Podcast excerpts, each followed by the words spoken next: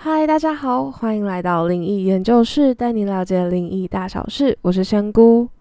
大家知道这周五，也就是国历的七月二十九号，就是台湾鬼门开的日子了。那大家台湾人应该对这个日子很不陌生，就一年就是一次，跟自己的生日一样。那只是这一个月真的会让蛮多人很紧张，就是会查说，诶，鬼月有什么禁忌呀？感觉，呃，身边会多了很多灵体，很多鬼魂。这也是每年好像网络上一定都有的话题。毕竟，因为鬼门开，它是代表着阴间跟阳间之间的屏障，这个这道门被打开了，所以其实，在阴间的鬼魂是可以自由进入到阳间。听起来就是身边就会很热闹，多了很多灵体，很多鬼魂。所以其实，在农历七月这一个前后，其实就会有很多人搬家。那在因为只要七月一到，通常什么搬家公司啊，什么呃旅游业者啊，或是有一些建商啊、工地等等，其实他都会尽量避免在这一个月有一些施工、有些活动，就算是一个淡季。那到底这一个月鬼魂会不会特别多呢？或者是鬼魂到了阳间就真的可以比较自由吗？就是多自由？那我们就来分享一下鬼门开还有鬼月的禁忌。那今天其实是想要针对鬼门开有一点点小小的辟谣一下。那我们也会依据网络上收集到的鬼月禁忌，就去来把它的危险程度、招鬼程度来做一个排名。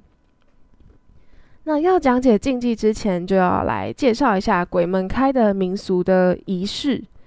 这个仪式其实是台湾留下来的习俗，在农历七月，各个庙宇可能都会有类似的一个仪式，就会把象征着鬼门的门打开，然后就是意思就是让好兄弟可以进入到阳间。所以在这个月，就是有这个仪式之下，就是在这个月对台湾人来说，就感觉哎，身边真的很拥挤，就很热闹，所以要非常非常小心，因为嗯，感觉我们这个空间又多了以他们为主这样子。那其实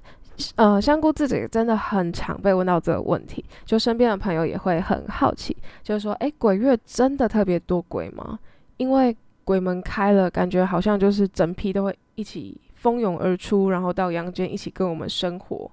然后这个月就是鬼门，又是法定鬼呃神明法定可以让鬼魂放风的时间，所以就是我们还是要比平常更敬重他这样子。那仙姑这里就要来小小的辟谣一下，其实仙姑我自己的角度来看，鬼月不会有比较多的鬼，真的只是比平常多呃一些。可能百分之二十到三十左右，就是不会说真的平常什么只有十几个，然后突然鬼月会多什么一千个、一百个，其实嗯不会有这么夸张的比例。虽然说鬼门开这个仪式跟形式也是真的，就在我的眼中，但其实我们平常阳间就已经存在了蛮多的鬼魂，毕竟我们还是同一个空间，只是大家可以想象成有点像不同维度，就像。刚才说的说的，我们之间其实是有屏障的，就是要撞鬼没有这么容易。只是因为鬼门开，它的确是打开了，呃，有点像是阴曹地府的门嘛，就是某呃，就是平常要约束鬼魂的地点。那在这个时间，平常必须被约束的鬼魂，它在这一个农历七月就可以出来比较自由一些，那就是可以接受，比如说人们的祭拜啊，或者是呃。比较像人们祭拜或是回去自己想回去的地方，但一样是会有限制的，是不可以被骚，不可以去过度的骚扰、惊吓，或者是去寻仇报仇。其实平常不允许的事情，现在也都是不被允许的。那其实刚才有小小提到，就是平常需要被制约在某一个地点的鬼魂，可能就是比较凶，或是他其实执念比较深，所以他更需要。比起一般的鬼魂，他更需要被控管，所以他就是，呃，在农历七月的时候才会出来。所以对仙姑来说的话，其实农历七月就是差在多了一些比较凶的灵体鬼魂。那其实跟平常我自己觉得没有差太多，但当然大家一样都要很尊敬他们，就是不要就是太 T K 太白目这样，就是心就是宁可信其有的心态。那今天这个就是今天的小小辟谣。那接下来就到我们鬼月排行、鬼月禁忌的排行。因为虽然说在仙姑眼中鬼月不会多非常多的鬼，但其实毕竟在这个月还是我们习俗也是神明定定，就是说这个月神呃鬼魂是可以被祭祀的、被祭拜或是比较自由。那当然我们也要更尊重他们。所以我就搜寻了，就是网络上这次的鬼月禁忌排行是 Social Lab 社群实验室的统计资料。那它有分了，就是它有八大排名，那分别是呃买房搬家、手术开刀、还有水上活动、晚上洗衣服、牵新车、结婚宴客、夜间吹口哨，还有夜间拍照。那今天就来把这个八个大家提到的。禁忌来分别排名，从危险程度低到高。那来分享一下这些禁忌是哪些是能做，哪些是真的要小心的呢？先从第八名开始说，第八名的话就是晚上洗衣服，招鬼等级最低，危险程度也比较低。因为其实，呃，晚上不能洗衣服跟晾衣服，其实我仙姑自己从小就有听过，就是就连我们家不是个呃常常拜拜的家庭，其实都有就是遵循说尽量避免这一件事情。那因为有听过，就是灵体会附在衣服身上，那这样子会影响这件衣服主人的气场跟磁场。那其实香菇自己真的依仙姑角度来看。自己影响程度是蛮低的，就算不是鬼月，呃，其实晚上晒衣服跟洗衣服，就只要不要一直保持着我想要让灵体附在衣服上，其实就不会有这么呃夸张的，或者是真的会可以招到鬼这样。因为其实不算，就算不是鬼月，也是刚才有说，其实一般灵体也都是在我们这个空间的，所以不会说。真的鬼月，你洗衣服就真的他们就会特别附在上面，所以不要真的很 T K 的话，其实真的他们就不会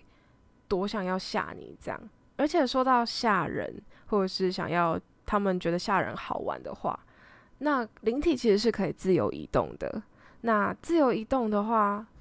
它其实可以直接去吓你。它到底为什么要去附在一个衣服上面，然后再去吓你？就其实它大可以跑到你的房间，或者是你身边，或是。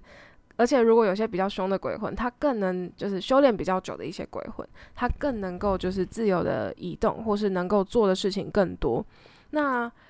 其实我我觉得我也不懂为什么他们会要附在衣服上面。然后我觉得这件事情真的可以不用太担心，因为依据选股来看是不太会有这样子的影响。那我觉得通常要吓你的话，其实他们。不会做这件事情，而且现在大家几乎都是白天上班的话，其实真的也只剩下晚上洗衣服了。但如果大家真的还是会害怕或是介意的话，就建议大家可以等到周末的时候白天再来洗衣服。对，但其实香菇自己看起来是，呃，觉得这件事情是不会有非常大影响的。再来是第七名，夜间拍照，它的影响程度跟招鬼程度都是第七名。会把它归类在就是第七名，是因为其实夜间拍照，它其实是属于比较不小心的，不小心可能会比较容易拍到一些灵体。那其实有时候，呃，如果真的不是说呃被卡到，所以拍才被拍到的话，就不是照片中的主人被拍到，呃被卡到的话，其实这些比较不小心经过的灵体，他也不会特别的说啊，我一定要跟着你，不会因为你拍了，他就要跟着你。所以我觉得其实影响程度也不算太大，只是因为如果在鬼月比较拥挤的状况下，多了一些些的灵体出来的话，其实可能拍到的拍被拍到的几率就会比较高。但是我觉得大家可以不用太担心，就是如果去到一些比较阴的地方，大家也可以去庙里面走一走。那如果拍到真的会介意，那就把照片删掉。那其实比较少灵体会因为。呃，你拍到，所以就跟着你，反而有可能是因为你本来就被跟着，所以拍到它。但是我会把夜间拍照归在第七，就是我是把设想预设为，就是大家是出去玩，然后不小心拍到这些灵体的。再来是招鬼等级第六名，夜间吹口哨。其实吹口哨，我觉得影响程度也是低，虽然它排名在第六名，但其实我觉得不要太吵，或是一直吹，或是很刻意、故意想着，诶，我就是要吹口哨去招鬼，这个带这个影响其实不会很大啦。虽然说的确的确真的会引起一些鬼魂或者灵体的注意，因为大家可以想象，如果你走在路上，有有一个人突然一直吹口哨，或者是一直突然大声唱歌。大家应该都会看一下，去好奇的撇头一下，是谁今天心情这么好，或者是觉得诶，他好像蛮有趣的，蛮特别的。那这个时候灵体可能就会想要看一下，观察一下，想说诶，这个人今天发生什么事吗？这样子。但我觉得其实这个影响程度也算是引起鬼魂或是灵体的好奇心，它的影响程度不会说。你一吹，马上就卡一堆鬼，这样其实没有，这不是个召唤术，不用不用真的这么担心。不小心吹到口哨，忘记了，那就是说一下不好意思，就对不起这样子。那我觉得，但是有些人是会到就是比较阴的地方去吹口哨，就这就有点白目，就是让鬼知道说，哎，你你想要找我。那除了这个状况之外，其实一般就是你晚上唱歌或是吹口哨的这些。其实不用太担心，只是可能也的确会引起对方注意，但影响程度不会说他一定就是卡着你这样，所以大家可以放轻松一点，晚上就可以。如果有人真的想要舒压的话，也可以用继续用这个方式舒压。那就这就是本周的辟谣跟我们第八名到第六名的鬼月竞技排行。那接下来本周也会有出第二集，也就是下集，我们会接续着说鬼月竞技危险程度前四名的竞技排行。就是大家真的到了前四名，其实仙姑的建议就是能不做就尽量避免，因为它的影响真的就不像是这几名，就可能是诶不小心经过或是看一下而已。那我们会准时在鬼门开之前跟大家分享，让大家平安的度过这个鬼月哦。我们下期见。